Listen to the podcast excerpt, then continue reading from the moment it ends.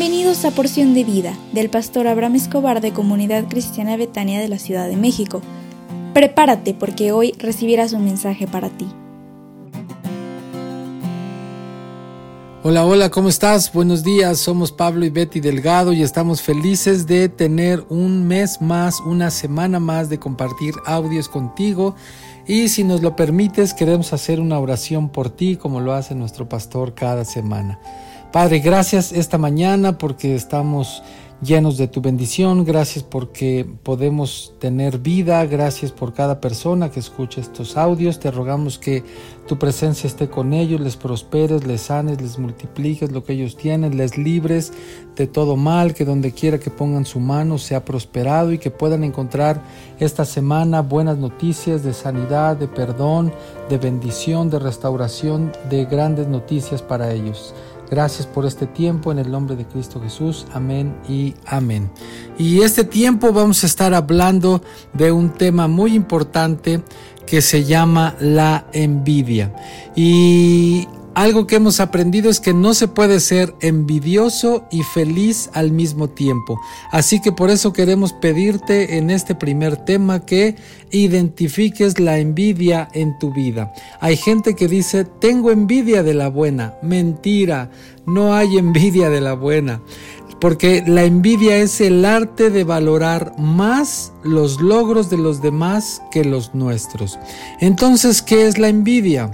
La envidia es una insatisfacción y una oposición a la prosperidad y la felicidad de otros al compararla con la nuestra.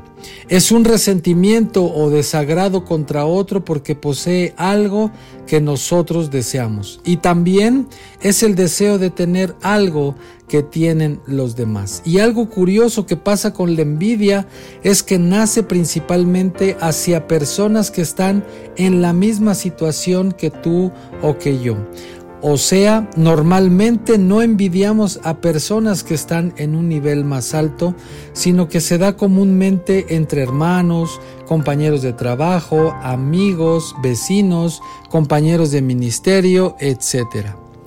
Y la Biblia nos habla de muchos personajes que vivieron historias de envidia, como Caín y Abel, o los hijos de Jacob contra su hermano José, o el mismo Jacob con Esaú, eh, también hermanas como Lea y Raquel. Y cada una de estas historias tuvieron resultados eh, no muy satisfactorios, porque la envidia trae a nosotros tristeza y decepción. Entonces, la intención de este tema no es para ver la envidia en otras personas o para ver a quién echamos pedradas. No, no, no, es para detectarla en nuestro corazón y eliminarla de nosotros mismos, porque aunque no lo creamos es más común de lo que tú y yo podemos pensar. En Proverbios 14:30 dice, el corazón apacible es vida de la carne, mas la envidia es carcoma de los huesos. Entonces la envidia destruye, carcome y corrompe. Entonces, eh, tenemos que tener mucho cuidado porque la envidia es sumamente destructiva para quien la experimenta.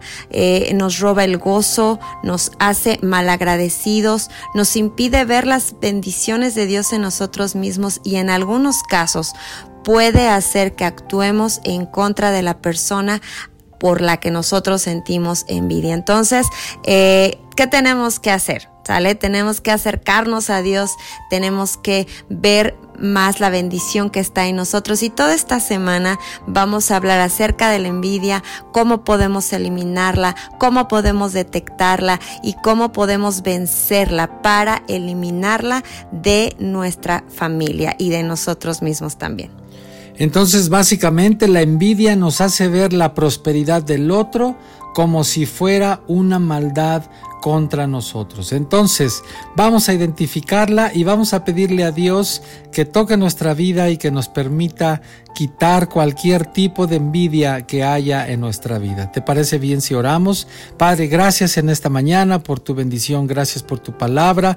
Te rogamos que este audio sea una bendición para nosotros, que nos ayudes a identificar si hay alguna raíz de envidia, algo que esté en contra de alguien en nosotros mismos para que podamos podamos erradicarlo de nosotros y lo menos que queremos ser, Señor, son personas malagradecidas, sino al contrario, gozarnos con todo lo que tú nos has dado. Gracias por este tiempo, te honramos en el nombre de Jesús, amén y amén. Hoy es lunes y te esperamos, si eres líder de Casa de Salvación, te esperamos a las clases que preparamos con mucho cariño para que en toda la semana puedan ser impartidas en la iglesia que es Betania. Nos vemos el día de mañana, que Dios te bendiga. Hasta luego.